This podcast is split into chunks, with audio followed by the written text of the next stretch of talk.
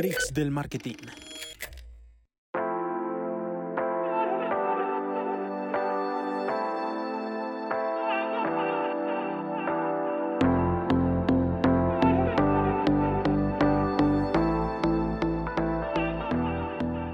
Hola, ¿qué tal todos? Bienvenidos a otro capítulo de Freaks del Marketing, nuestra sexta edición. Hola Jime, ¿qué más? Hola Simon, ¿cómo vas? Todo muy bien, Jime y Juli. Simón, ¿cómo vamos? ¿Cómo va todo? Pues muy contento, muy emocionado porque hoy vamos a hablar de optimizaciones, ¿correcto? Exactamente. Bueno, el primer paso antes de montar la campaña, ya lo dijimos anteriormente, es crear una estrategia. Después sí decir que voy a montar, hacer la investigación, bla, bla, bla, bla. Eso ya lo dijimos. Si lo quieren volver a oír, devuélvanse a los podcasts anteriores antes de venir a este, porque en este ya vamos a hablar de las optimizaciones, que es lo que sigue luego de montar las campañas y que estas campañas ya hayan corrido y recolectado data. Así es, y es que pasa con mucha frecuencia que las personas como que montan las campañas y las dejan ahí. Entonces después es como ven, es que le bajó el rendimiento, ya no me funcionan tanto como antes, y es porque las campañas no funcionan por sí solas y no te van a servir para siempre. Tienes que estar ahí revisando, tienes que hacer, estar haciendo esas optimizaciones de las que vamos a hablar para que pues obviamente como que se prolongue mucho más en el tiempo esa efectividad. Es, es muy curioso que muy poca gente sabe en realidad qué es una optimización.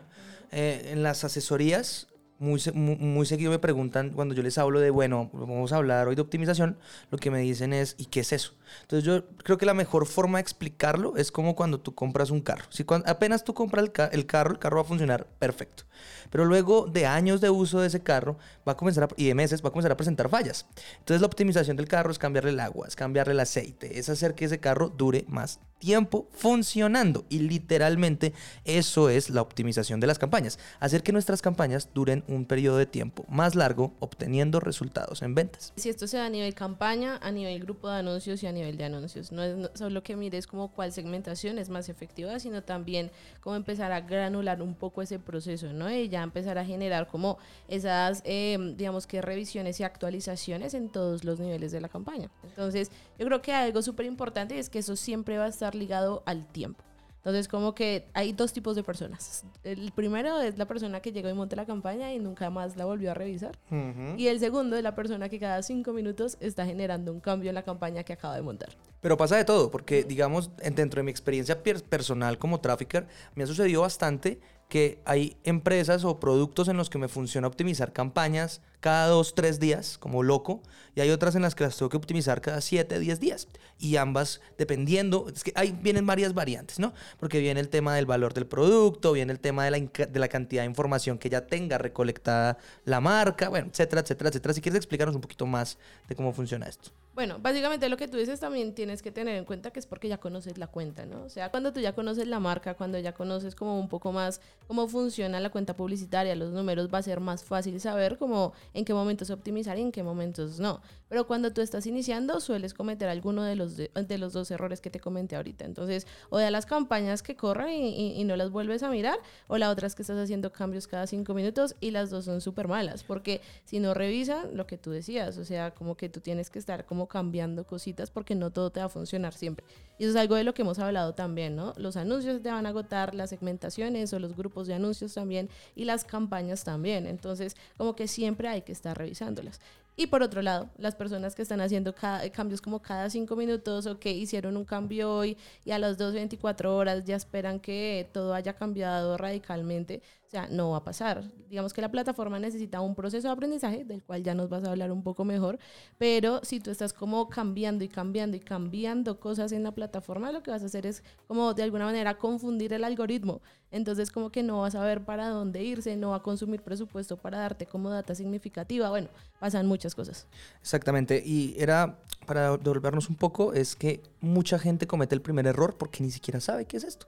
O sea, no sabe que pueden mejorar las campañas, no saben que pueden cambiar los anuncios, sino que lo que hacen muchas personas es que crean y crean campañas. Entonces dejan una campaña durante cinco días, no, esto me vendió los primeros tres, ya los segundos dos no, voy a pagarla y la voy a duplicar. O voy a hacer exactamente la misma campaña vas a reiniciar la fase de aprendizaje, vas a reiniciar todo lo que ya recolectaste y no vas a obtener los mismos resultados. Entonces, ese, ese es, el, ese es el primer punto. Y hablando de la fase de aprendizaje, Que perdón, te interrumpo, Dímelo, pero dímelo, creo dímelo. que a todo el mundo le, angustia mucho eso, ¿no? Cuando ven ahí en las campañas como que la fase de aprendizaje con una alerta, todo el mundo se angustia mucho por eso, pero al final la mayoría de las personas no lo entienden. Exacto, para, o sea, todas las personas que han montado campañas ven que cuando sus campañas están iniciando y eh, ven un letrero amarillito que sale debajo al frente del nombre de la campaña que dice fase de aprendizaje.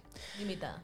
Limitada, afán de aprendizaje limitada. Entonces, ¿esto qué significa? Lo primero es que lo que te está diciendo es que Facebook todavía está recolectando data para hacer que el algoritmo y tu píxel, en caso de que tengas un píxel, te dé mejores resultados. Es eso.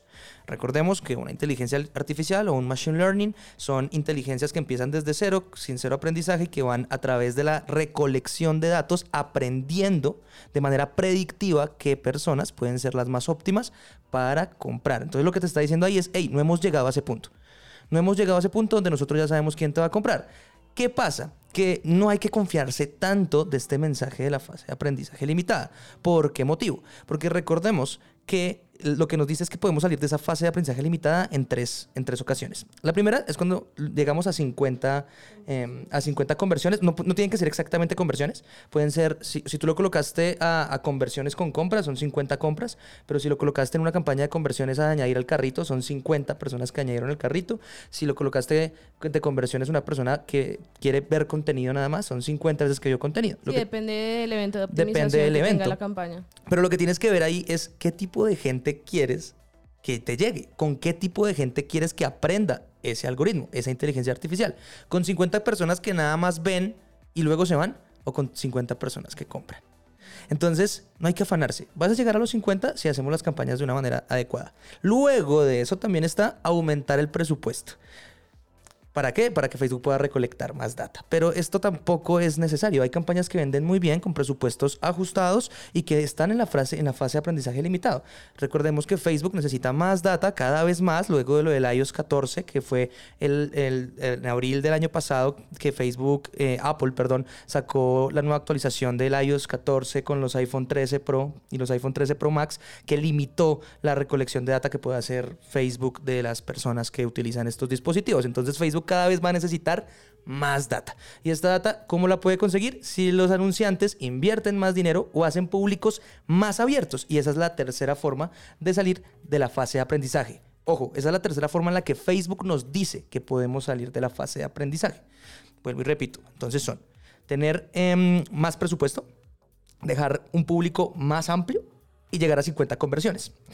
Entonces, esas son las tres formas de salir de la fase de aprendizaje limitado. Pero estar en fase de aprendizaje limitado no es algo negativo. Pero, ay, qué pena te interrumpo. O sea, las dos cosas que tú decías en cuanto a presupuesto y en cuanto al tamaño de la audiencia son básicamente para conseguir esas 50 conversiones. Eso, exacto. Pero Facebook, cuando tú lo colocas, te sale ese letrero amarillo al lado de las campañas y te dice, tienes que hacer o esto, o esto, o esto, que son las tres cosas que ya dije anteriormente, para no repetirlas. Y si no las haces, no vas a salir de la fase de aprendizaje y no vas a obtener buenos resultados. En el mismo Facebook le están metiendo un terror psicológico a sus propios clientes.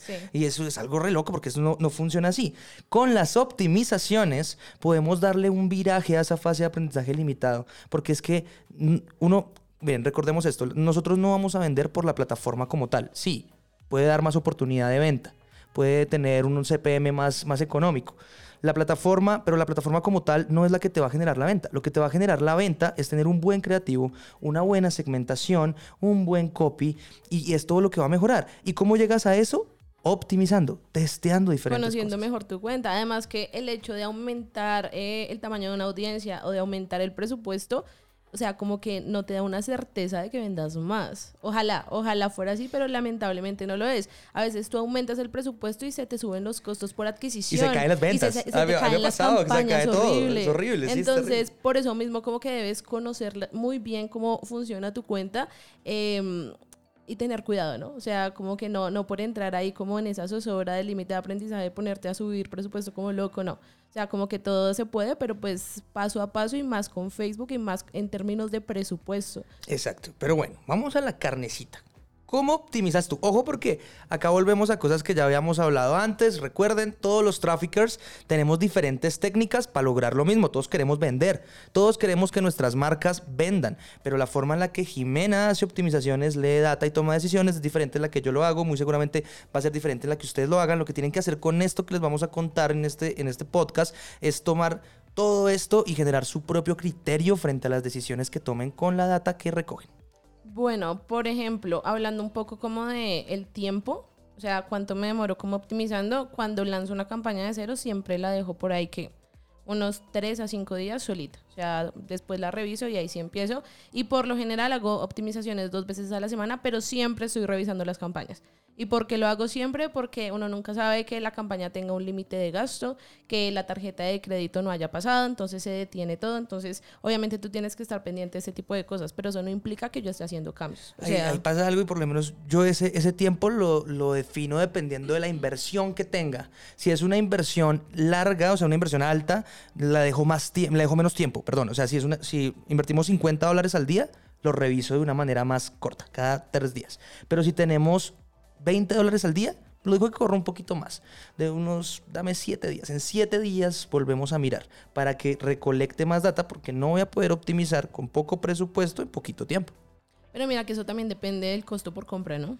O sea, si tú tienes un presupuesto de 20 dólares diarios y tu costo por compra es de 20 dólares, pues puedes dejarlo más tiempo. Pero si tu costo por compra es de un dólar y tienes 20 o 30 al día, ahí la frecuencia de optimización tiene que ser como, como más continua. Brutal, no. Y eso nos dimos cuenta hace nos Pasó, sí, nos, pasó, nos pasó con un, aquí para contextualizarlos, un cliente que tenía un costo por resultado de un dólar, a veces menos de un dólar, un dólar 30 tal vez. Una locura una locura. Y tenía una inversión muy alta, pero teníamos que hacer optimizaciones diarias. Porque claro, si pasa un día en el que no vendes, ya el costo por resultado se te fue. Se te fue y ahí ya el cliente comienza, bueno, ¿qué está pasando? Porque, porque las ventas me están saliendo tan caras, chicos, tan, tan, tan, tan, tan. Ahí tienes que optimizar de manera más continua. Así no sea lo más recomendable dentro de lo más ortodoxo. No es lo más recomendable optimizar todo igual, todo depende, porque por ejemplo, cuando yo estaba en lanzamientos que el presupuesto era bastante algo alto y te hablo de dos mil, tres mil, cuatro mil dólares al día, yo hacía optimizaciones hasta tres veces. Depende nuevamente de, de, la cuenta. De la cuenta, sí, porque lo que te decía, también tenemos que mirar la otra cara de la moneda, que también me ha pasado a mí con un montón de clientes que cuando estoy optimizando cada tercer día, jodo las campañas. Entonces hago un cambio que no tenía que hacer o que en ese momento todavía no era necesario hacerlo, dejé de vender. Se me subieron los costos por resultados, pero después dejo que pase más tiempo, dejo que recolecten data, voy a optimizar y todo está abajo, todo está perfecto. Sin necesidad de haber optimizado cada tres días, cada dos días, cada día. Todo depende de que aprendamos a conocer la marca. De que cuando nosotros entremos a optimizar y veamos que no es necesario hacerlo porque las vainas van bien, dejemos que fluyan bien y que más bien agreguemos en vez de cambiar. Así es, y yo creo que acá algo súper importante para que lo recuerden siempre. Si algo está funcionando en Facebook o en cualquier plataforma, se deja tal cual está, no se mueve. No lo dañen, por favor. Si cambian alguna cosita mínima, ya dañaron todo lo que tenían. Dañan todo. Entonces, si algo les está sirviendo, déjenlo aquí quietico. Si quieren meter más dinero, inicien con otros testeos, vayan haciendo escalamiento, que después hablaremos de eso. Pero no le cambien nada, déjenlo ahí, déjenlo ahí. Entonces, como yo ya conozco como mis frecuencias de optimización, yo ya sé cuál es el siguiente paso, que es muy importante y es definir cuál es el objetivo que tengo para cada campaña. O sea, si tú tienes una campaña de ventas por WhatsApp, no puedes estar revisando en la plataforma cuánto te vendió por página. Y eso es clave. O sea, si tú tienes una campaña para que más personas te conozcan o una campaña para que alguien llegue a tu sitio físico, no puedes estar como de alguna manera juzgando o revisando la campaña en torno a ventas por página web. Y eso es algo que pasa muchísimo. Entonces es como, no sé, tienes mil dólares para awareness, para que la gente me conozca más. ¿Cuánto vendimos con eso? No, es diferente porque esa campaña no tiene el objetivo de venta que o sea, que es algo que pasa con las de conversiones. Las de conversiones sí son de ventas, entonces tú ya sabes qué es lo que estás buscando y lo vas definiendo. O sea, si tú no tienes claro eso, ya después va a ser como un poco complicado optimizarlas y no vas a sacarle como el mayor provecho. Lo segundo es definir cuáles son las métricas más importantes. Entonces, si yo tengo campañas para página web, yo sé que mis métricas más importantes va a ser la inversión, el número de ventas, el costo por venta, el ROAS, que es el Return on Ad Spend o el retorno a la inversión en anuncios, y eh, obviamente el monto de venta. Entonces, teniendo eso claro, yo ya puedo como orientar muchísimo más esa optimización a revisar la información que me importa. Ahora, después de eso, algo muy importante y es que no se puede optimizar una campaña si no tienes la información organizada. Entonces, tú lo que haces en la plataforma es básicamente irte a organizar las columnas con la información que necesitas. Así vas a poder como discriminar de alguna manera como, listo, entonces tengo este costo por compra en este conjunto de anuncios, pero en este está mayor, entonces ahí empiezo como a desactivar o a dejar o escalar como el tema de, de esa segmentación en específico. Sí, estas optimizaciones hay que verlas como si fuera un proceso científico, en el que un proceso científico funciona de la siguiente manera. Tienes, tienes un A versus un B versus un C. Y lo que tienes que decir el caso de que tengas una campaña de conversión que va dirigido a ventas en página web. Entonces, ¿cuál tiene? El primero que tienes que ver es las ventas, obviamente. A o B o C. Entonces, si C tiene menos ventas, apagamos C o si tiene un costo por resultado muy alto frente a A y B, pues apagamos C. Luego tenemos peleando A y B, después sacamos un ganador y después volvemos a iniciar. Esto es constantemente lo que es la optimización. Testeo constante. Y esto mismo sucede con las campañas de mensajes, esto mismo sucede con las campañas que van dirigidas hacia una página web en tráfico, esto mismo sucede, bueno, más complicado en sitio web, porque como optimizas en sitio web hacia sitio físico, es más complicado porque como no tenemos como cómo medir la conversión, cómo medir que la persona entró, entonces ahí es más complicado la optimización. Ahí sí ya depende de que tengan una estrategia dentro del punto físico que esté conectada a las campañas, como un código QR o algo así. Un porcentaje de descuento. Un porcentaje de descuento para poder saber cómo optimizar, pero es más complicado igual porque no sabes qué conjunto de anuncio funcionó, o sea, qué segmentación ni qué anuncio. es más difícil. Así es, además que yo creo que también hay algo que las personas no hacen y es como medir bien las fechas, ¿no? O sea, cuando tú estás analizando toda esa información. Por lo general lo que yo hago es revisar los últimos siete días, los últimos 14, los últimos tres días más o menos para ir revisando si aumentando el rendimiento. Porque no es lo mismo que tú revises la data de todo el mes a que revises lo de los últimos 14, a que revises lo de los últimos siete y lo de esta semana, por ejemplo. Siempre te van a dar como números diferentes. Exacto, y acabas de decir algo muy clave, que creo que en dos partes. Lo primero es, chicos, siempre, siempre optimicen midiendo un dato en general, no un día. No un día, sino como dice Jime, vamos a mirar, empecemos por los tres días. ¿Qué es lo que está funcionando los últimos tres días? ¿Qué anuncios? Ah, pero no, pero mira que los últimos siete días funcionó mucho mejor. De pronto es que tiene una caída leve, pero luego puede volver a subir. Pero los 14 días y el mes atrás, todo eso pueden ir haciendo optimizaciones diferentes por escala de tiempo.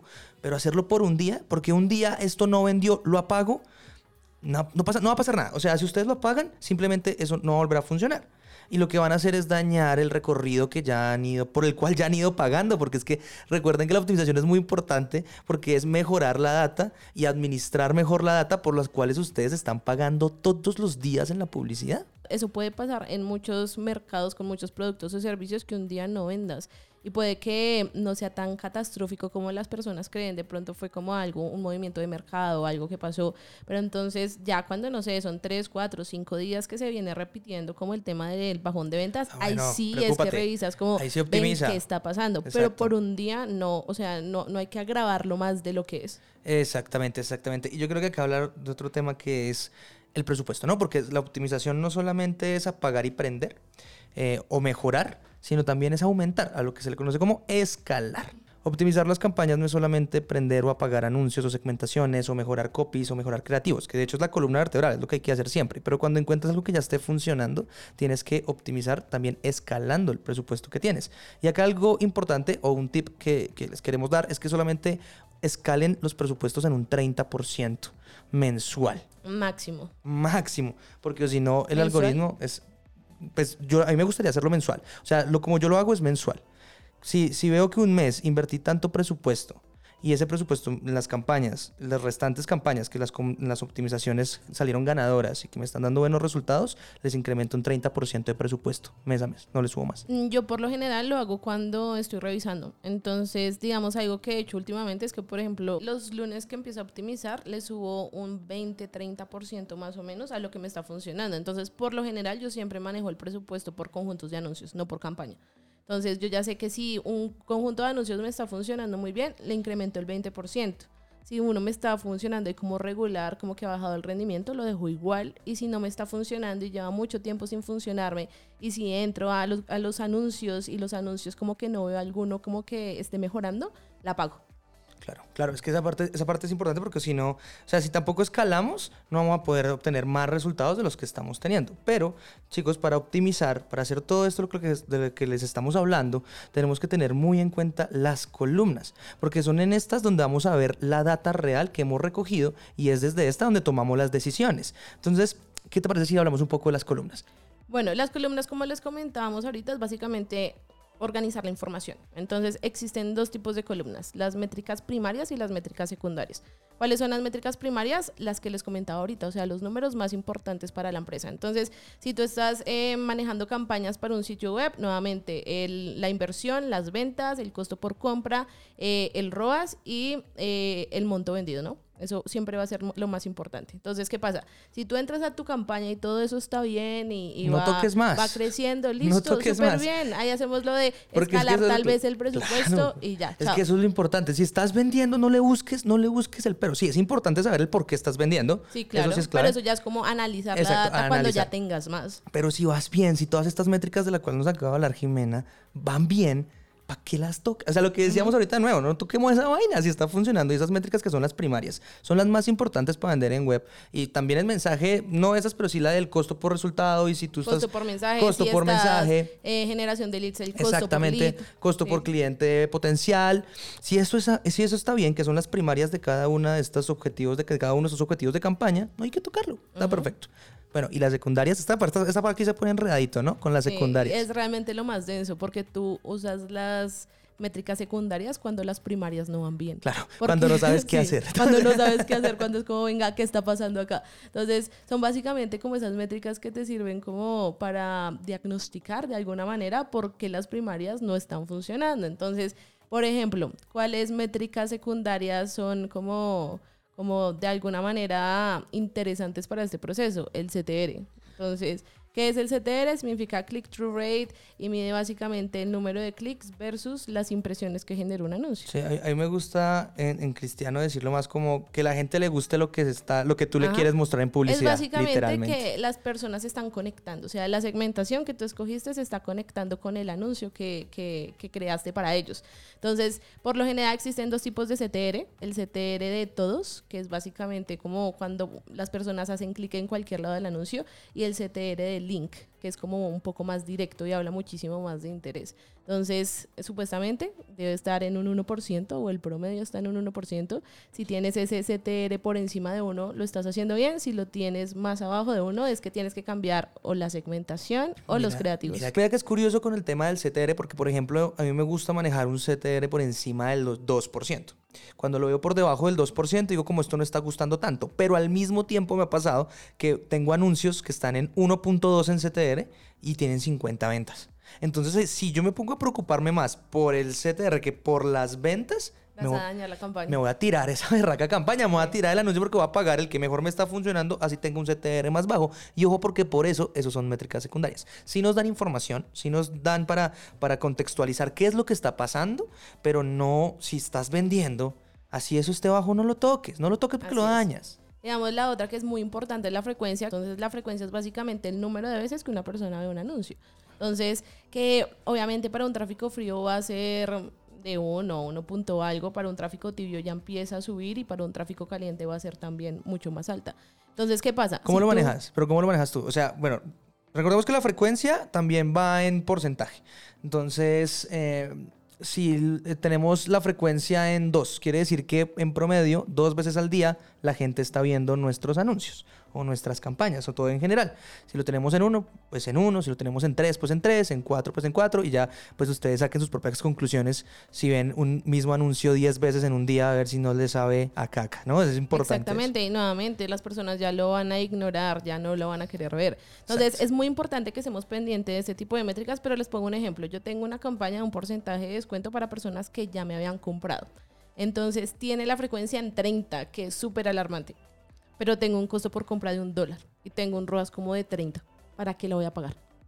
Exacto, ahí, ahí, no sé, yo le colocaría, ahí es complicado porque excluiría a la gente que ya compró ahí. Exactamente. Así, entonces, Igual, obviamente, es un ejemplo súper extremo, pero suele pero puede suceder, pasar, suele puede pasar. Y recuerden que esto también ya lo habíamos dicho, la gente no tiene muy en cuenta las campañas de compradores, ¿no? Las campañas de público caliente que, pues, madre, son las que van a dar más revenue porque son las más económicas y la gente ya los conoce, ya les va a comprar. Pero bueno, en tibio, ¿cómo manejas esa frecuencia?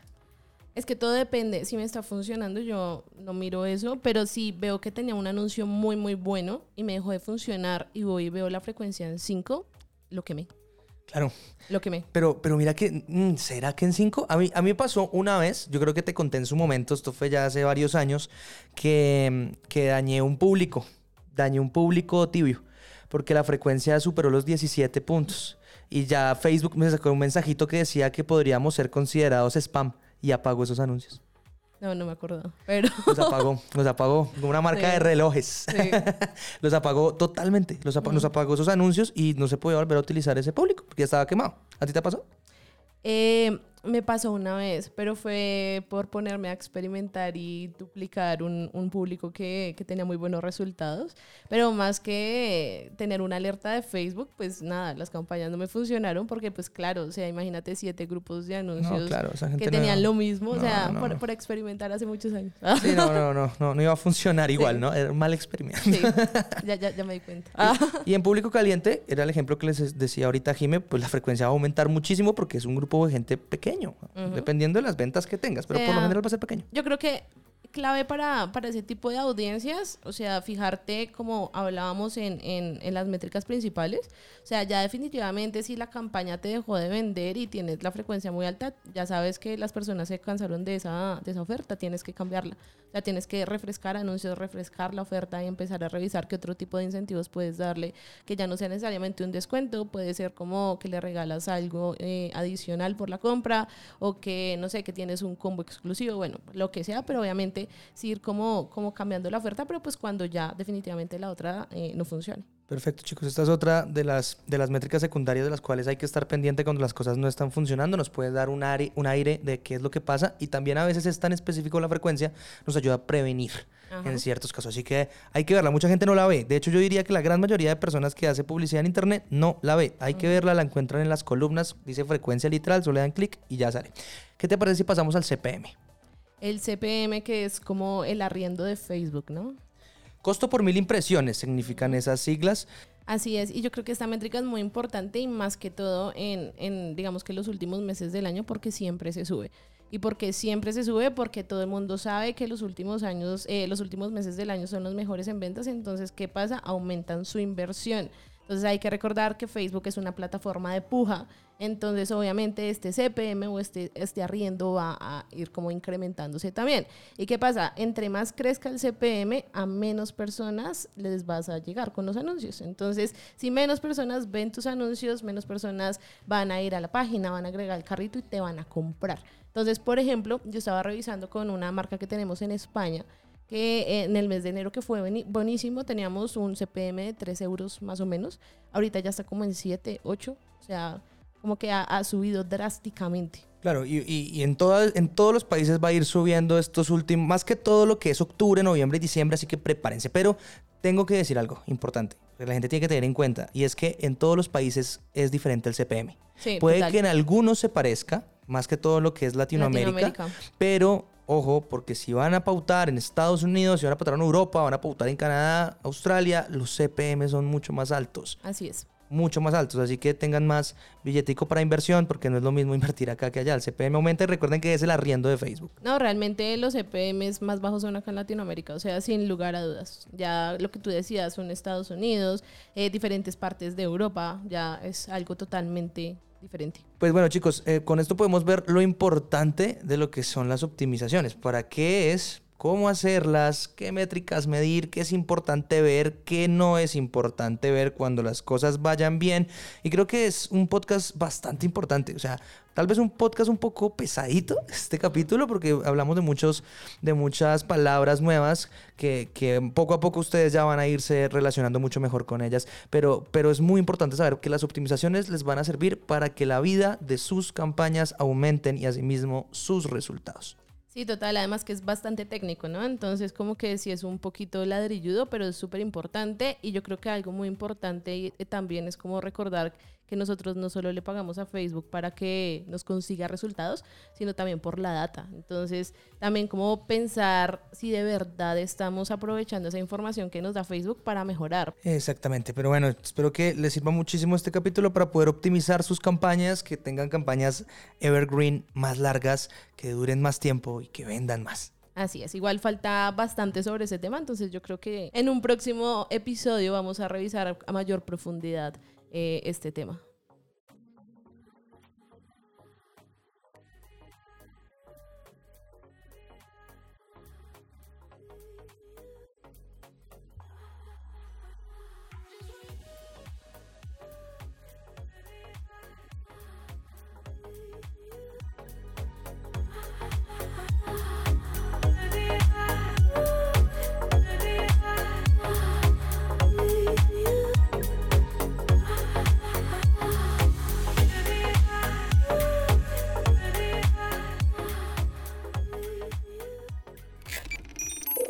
Del Marketing.